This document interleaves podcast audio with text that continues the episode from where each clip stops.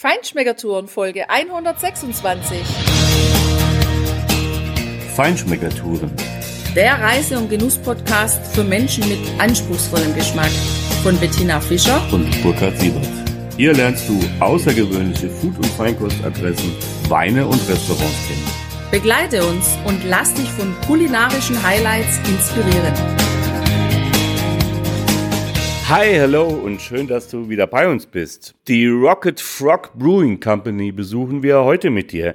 Diese kleine Kraftbierbrauerei liegt zwischen Washington DC und Leesburg im Osten von Virginia und sie machen wirklich super außergewöhnliche Biere. Was daran so außergewöhnlich ist, das hörst du in den Verkostungsnotizen, die wir live dort eingesprochen haben. Du hörst außerdem ein Interview mit Richard Hartogs, einer der Begründer der Brauerei. Der hat er mit seinem Zwillingsbruder zusammen aufgemacht. Eine interessante Geschichte auch, wie sie dazu gekommen sind. Du hörst am Ende dieser Folge das komplette Interview im Originalton in Englisch. Davor haben wir eine kleine Zusammenfassung gesprochen und natürlich wirst du auf unserem Blogbeitrag dazu auch eine Zusammenfassung lesen können. Also viel Spaß, wenn es weitergeht mit der Avantgarde der amerikanischen Kraftbierbewegung. Los geht's! Wir sind ja bei Rocket Frog gelandet und völlig untypisch, gar nicht so eine Brauerei, wie man es bei uns so kennt, mit Kamin und Schornstein und so als einzelnes Fabrikgebäude, sondern es steht tatsächlich im Industriegebiet und ist beheimatet als kleine Einheit in einem großen roten Backsteingebäude, von außen von der Straße überhaupt nicht zu erkennen. Wenn man dann herfährt, dann weht draußen eine lila Fahne, wo eben Rocket Frog Brewery draufsteht und an der Eingangstür erwartet einen so ein rundes weißes Emblem, wo auch wieder der Name draufsteht und wo der Frosch abgebildet ist. Und wenn man dann zur Tür reinkommt, kommt man in einen ganz blauen Raum, also auch die Decke, wo die Rohre oben an der Decke offen sind, sind alle in blau mit so einem neongelben Leuchter, also so ein bisschen abgefahren. Und es ist eine, einfach eine Bar, eine, eine Holztheke da mit ein paar Barhockern und im Hintergrund sieht man dann auch die Braukessel und im Moment ist es ziemlich laut hier drin, weil es ist Damenfußball-WM und es spielt gerade die USA gegen Schweden und USA führt 1 zu 0. Und der Richard, der hat uns ganz nett begrüßt und uns jetzt schon mal auf so ein Vierer-Tray zum Probieren eingeladen. Ja, und wir haben begonnen mit der Nummer 8, die heute auf der Karte steht und die heißt Paper Wings. Ja, und zur Feier des Tages, dass die US-Ladies führen, hat er uns hier auch echt Flight hingestellt. Ja, das Bier ist, ähm, also hat schon richtig Bitternis, ja, also richtig eine bittere Note, ähm, aber sehr angenehm. Also die ist tatsächlich auch eingebunden in einen, in einen leicht wahrnehmbaren Malzkörper und ich finde das Bier total fruchtig. Du hattest ja gefragt, Tina, dass du gerne die, die richtig fruchtigen IPAs magst. Und er meinte, ach, das hätte er gar nicht so da. Ich finde, das hat er richtig gut getroffen mit, der, mit dem ersten Bier hier. Ja, also in der Nase auf jeden Fall fruchtig, aber auch diese Harznoten, die auch auf der Karte stehen, die hat das Bier sowohl in der Nase als auch im Mund. Und was ich jetzt speziell total spannend finde, ist, dass das ein Bier ist, das immerhin schon mal 38 IBUs hat. Also ein Bier, das schon deutliche Bitterkeit hat. Und das kommt aber bei mir jetzt so an. So erst kommen die Fruchtnoten beim Schlucken und ganz zum Schluss kommt wie so ein Bitterdrop. Ja, so als Kompaktklasse hinterher, aber so, dass es mir nicht unangenehm ist. Ja, also das Lemongrass finde ich jetzt gerade nicht so sehr. Das ist, wenn, dann sehr dezent versteckt. Ich habe wirklich diese tropischen Früchte voll im Vordergrund. Und ich finde, dass es trotz seiner ja, eigentlich heftigen Bitternote von den Werten her, aber unheimlich schön rund und eingebunden ist. Die Angry Angry Alice ist hier das zweite Bier auf dem Tester. Also das hat schon richtig ganz vollen Mund, voller Gaumen, sehr cremig fast. Ja, es ist ein helles äh, Bier, ein, ein IPA, ein Imperial. Unheimlich hohe Bitternoten. Als 74 Ivo ist ja echt eine Hausnummer. Also fast doppelt so viel, hat aber auch fast doppelt so viel Alkohol wie das erste.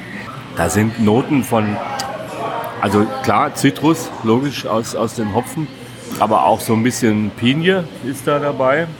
Und ja, also für mich hat es fast ein bisschen mehr harzige Noten als das erste. Und insgesamt aber durch diese, ja, wahrscheinlich durch den Alkohol, durch den, die Ausstattung, die echt üppig ist, ist es trotzdem immer noch sehr weich und rund. Ja, ich habe auch erst mal geschluckt, als ich gesehen habe 74 Ibu und habe da echt den vollen Gaumen Bitterkeit, der alles übertüncht, erwartet. Tatsächlich ist es aber so im Gegensatz zu dem ersten Bier, das ja deutlich weniger Ibus hat, macht sich für mich diese Bitternote hier viel, viel breiter, präsenter wahrnehmbar und bindet sich insgesamt mit den anderen Aromen von Pinien und Zitrus und so weiter ein, sodass die also überhaupt nicht negativ oder zu bitter für mich wahrnehmbar wird. Irre.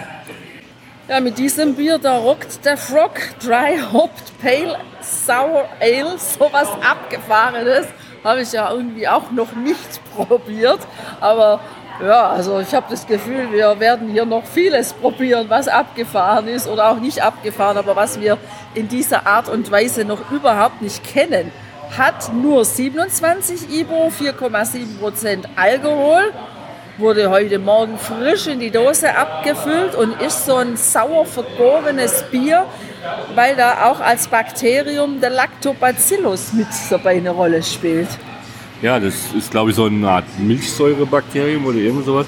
Also es erinnert mich auch ein bisschen so von, von vom Gaumen her an, an diese eine Schweizer Limonade, Rivella da ist ja auch sowas drin. Es hat ja ein bisschen Noten von Sauerkraut äh, oder von. Most. Eigentlich im Grund ist es ein bisschen Most, mostig ja. und es bitzelt bei mir so auf der Zunge. Absolut bitzelt es, ja. Also das ist mit Sicherheit super erfrischend. Mir persönlich ist es einfach zu sauer. Ja, aber ich meine, du weißt, ich bin nicht so der Freund von sauren Noten. Ich bin auch so lustig, aber ähm, also es ist echt mal eine völlig abgefahrene Erfahrung, die wir hier gemacht haben. Ja, also gut gemacht, richtig gut gemachtes Bier. Und wenn du so ein Sour IPA, wenn du das magst und gewohnt bist, dann bist du hier super gut bedient. Ja, als Erfrischung sicher gut, aber mein Geschmack ehrlich gesagt auch überhaupt nicht. Nee, auf Dauer also nicht. Richard hat hier ja das eine Bier, als, was wir jetzt im Glas haben, angekündigt mit Guave und ich liebe Guave. Guave ist eigentlich meine absolute Lieblingsfrucht. Ich wüsste jetzt nicht, welche mir besser schmeckt. Ich auch nicht. Das, ja, dann, dann ist ja gut. Deshalb war ich ja total gespannt und also dieses K goes to the beach. Nee, K goes to the beach. Pink Guave ist ein sauer Gose.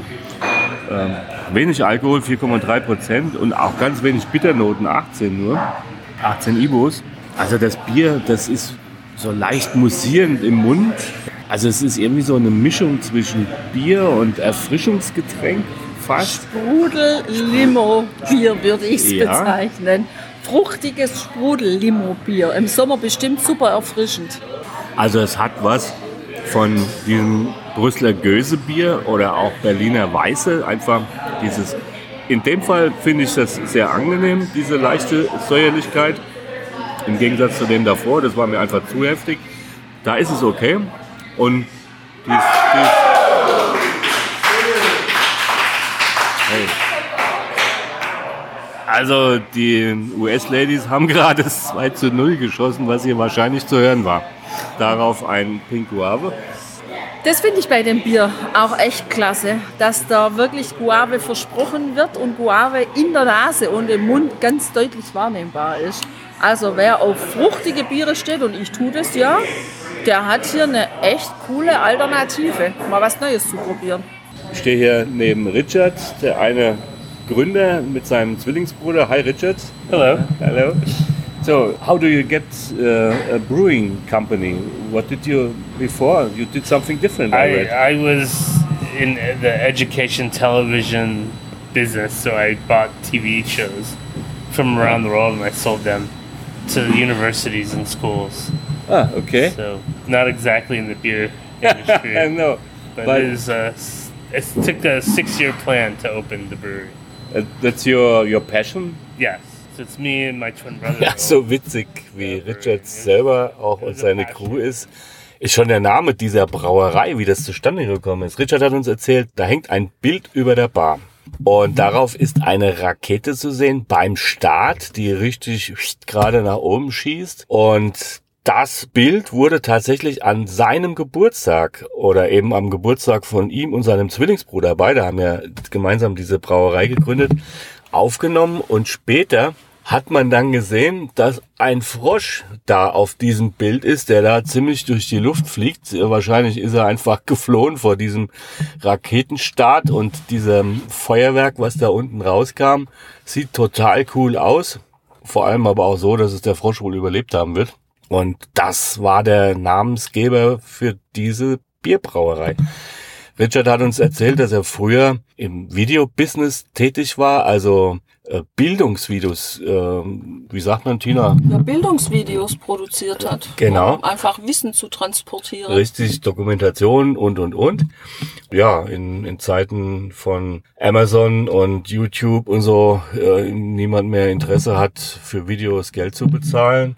Und dann hat er einfach seine Passion, nämlich Bier trinken oder Bier genießen oder überhaupt Kulinarik genießen, ja, zu seinem Business gemacht mit seinem Bruder, der ja vorher auch was anderes gemacht hat. Ja, und auf die Frage, woher er seine Inspirationen hernimmt, um seine Biere zu kreieren, da war er dann auch ziemlich pragmatisch und meinte, ja, also einfach durch selber genießen, durch selber Bier trinken, Bierstile probieren, aber natürlich auch zu essen und dann zu überlegen, naja, wie könnte ich zum Beispiel in mein nächstes Bier mal ein bisschen Kaffeenoten mit unterbringen, so dass es mir und natürlich aber auch meinen Kunden schmeckt.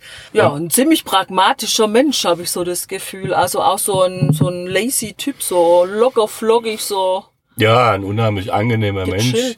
Genau, ein Genießer durch und durch und äh, sehr angenehmer Zeitgenosse fand ich auch wirklich cool. Ja, hat er dann eben erzählt, ne, mit dem Kaffee zum Beispiel. Da ist er einfach zu seinem Braumeister und hat gesagt, hey, kannst du da mal Kaffee reinzaubern? Und der wiederum ist Doktor der Biochemie, also prädestiniert natürlich, um diese, zaubern. diese zu zaubern, genau, um die Brauprozesse entsprechend anzureichern oder zu steuern. Und wir haben die ja auch gesehen, wir waren ja da drin. Da hat echt der Braumeister, die Frau von seinem Bruder und noch ein paar Jungs, die haben da echt ganz, ganz in Handarbeit einfach diese Dosen und Flaschen gefüllt, befüllt, etikettiert, verpackt. Da gibt's nix mit irgendwelchen Maschinen oder sowas. Die hatten da so eine kleine Maschine, die gerade mal irgendwo ankam, gemietet, wahrscheinlich morgen dann bei einer anderen kleinen Kraftbierbrauerei ist, um die kleinen Mengen einfach zu machen. Da lohnt sich das nicht. Alles Handarbeit und so ist das Bier auch. Also richtig außergewöhnliche Kreationen, die die da haben. So, wir sind hier bei der Rocket Frog Brewery Company. Ich stehe hier neben Richard, der eine Gründer mit seinem Zwillingsbruder. Hi Richard. Hello. Hello. So, how do you get uh, a brewing company?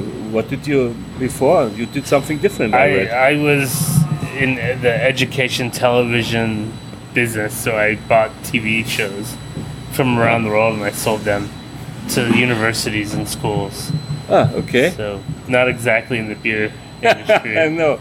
but, but- it is a, it took a six-year plan to open the brewery. Okay, that's a long time. So, uh, that's your your passion. Yes. So it's me and my twin brother own the brewery, and it was it was a passion. And I think one day he said, "Let's open a brewery." Said, Sure. but then we took the time to really learn how to do it, and before even got any money for it, Yeah. which is good. Yeah. Th- There are many of craft beer brewers here in, in Loudoun County or Yeah. in the area. There's 34 in the county alone, in Loudoun County. Yeah. I think there's over 70 in the area, in the Washington D.C. area. yeah, yeah. What's the reason for that? Um, Well, Loudoun County is just easy to open. The, I mean, the zoning, they know how to zone. So if you see the building, we're kind of hidden, but we're in a, a mixed use warehouse. So, and we're a light manufacturer. So there's a lot more of these facilities out here. There's more room in Loudoun County, cheaper rent. okay. If you, yeah, there's only seven production breweries in Washington D.C. and most of them are in the outer parts of the city. Uh huh. Uh huh. Okay. But there, there must be a demand for um, artificial beers, for um, beers that doesn't have the normal taste. There is. Um, you know, for us, normal taste is whatever we make now. Um, of course. You know, with with our region, it's, well, Loudoun County is the richest county in the country. It has more income per capita. So first, it's a hot. you know you're spending more for beer and craft beer, so you have that market, and plus, it's a, the third most populated county in Virginia. There's, there's just a lot of people. We're right next to Fairfax County, which is the most populated county, which is next, pretty much next to Washington D.C. So there's there's a, a large demand for craft beverages and Okay. in all, and you know there's um, also Washington D.C. is a very educated region uh, with you know all the you know the lawmakers and uh, the the tech companies, and so it all leads to Okay. finer, not finer, but higher end brands, uh, handcrafted brands. Okay. Yeah, that's a great variety of culinary tastings here. Right. And yeah, we had this in the flight before. You you mentioned that you just canned one of the beers this early morning. Yeah. Uh, was it sour? We yeah we actually canned two beers, but Okay. Um, at least she asked for the a sour IPA, and that was the closest thing we had to it. Okay. Um, but yeah, so it was very interesting for us. We we didn't know such kind of beer. right. Yeah, but and now we have a um, a Helles. You just put out of the of the tank. Uh-huh. We call that Zwickel in Germany. You. It's very rich in, in, in the tasting. Yeah, I I wasn't familiar with the style until maybe last year when Russell, our brewer, made it. Because I was more ales and IPAs, stouts. I loved, uh, but I wasn't a big lager guy. But he brewed that, and I drank it out of the tank. Oh, it's good. so yeah, but the, I think there's so many of us breweries here that we have to kind of do the beers you may not be used to. We all have to be different from each other. So you know we have to put guava in something. We don't put that much. We don't go that crazy Yeah. um, compared to the brewery next door to us. This is a lot of fun, Okay. adventurous things. But you kind of have to find your own thing. If you want to do crazy things, that's going to work for you. Okay. Fine. Um, it would be no fun if we made the same beers as our next door neighbor. yeah, that's right. So the variety is the interesting Yeah. thing. Yeah. And it would be bad business. Yeah.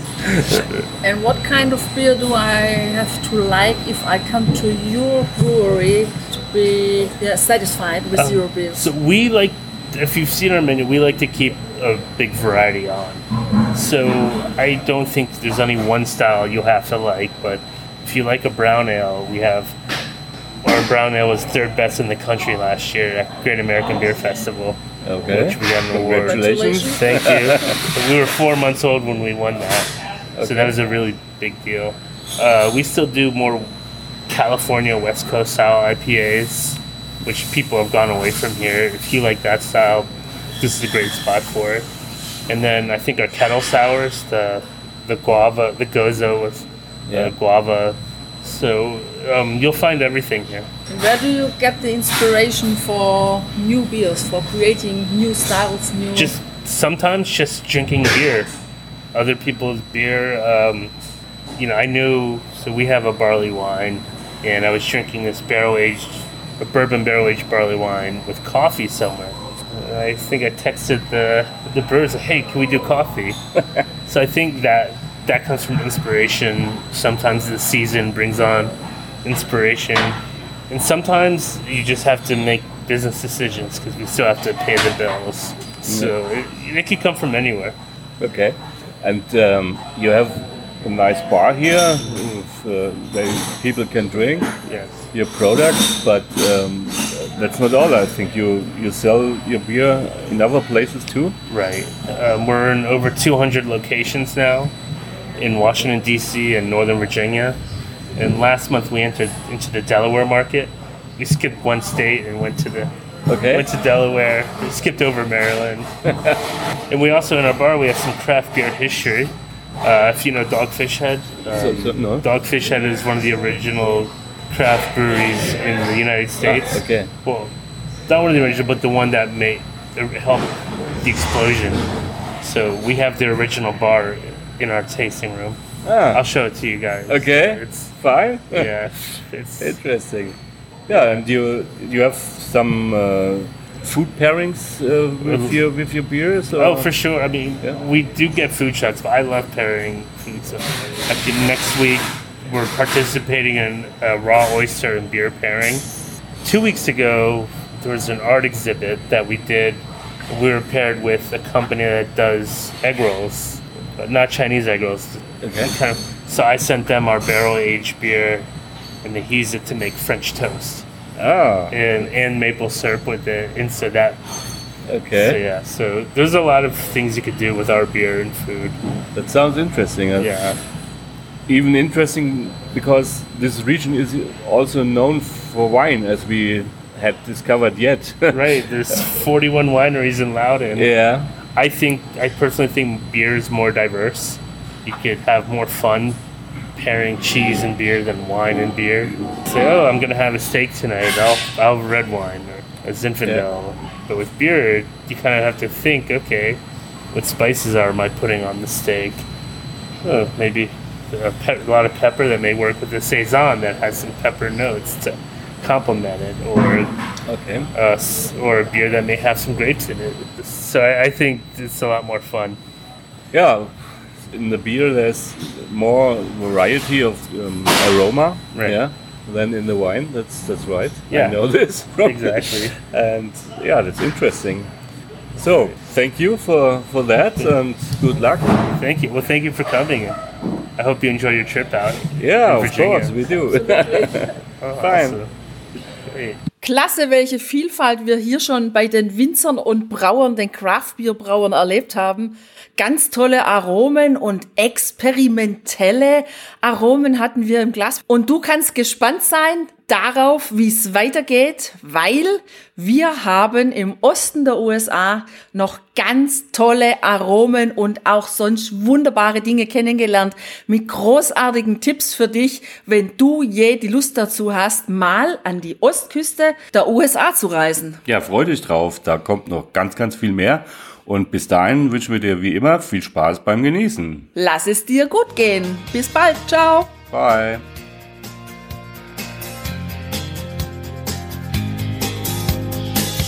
Hier endet dein Genusserlebnis noch lange nicht. Komm rüber auf unsere Homepage feinschmeckertouren.de und schau dir die Bilder zu unserer Show an. Dort findest du auch wertvolle Links zu den heutigen Empfehlungen. Verpasst keine Neuigkeiten mehr und trag dich am besten gleich in unseren Newsletter ein. Wir freuen uns auf deine Anregungen für weitere Episoden und einen regen Austausch mit dir. Viel Spaß beim Genießen, denn du weißt ja, Wahrer Reichtum besteht nicht im Besitz, sondern im Genuss. deine Feinschmecker Guides Bettina Und Burkhard.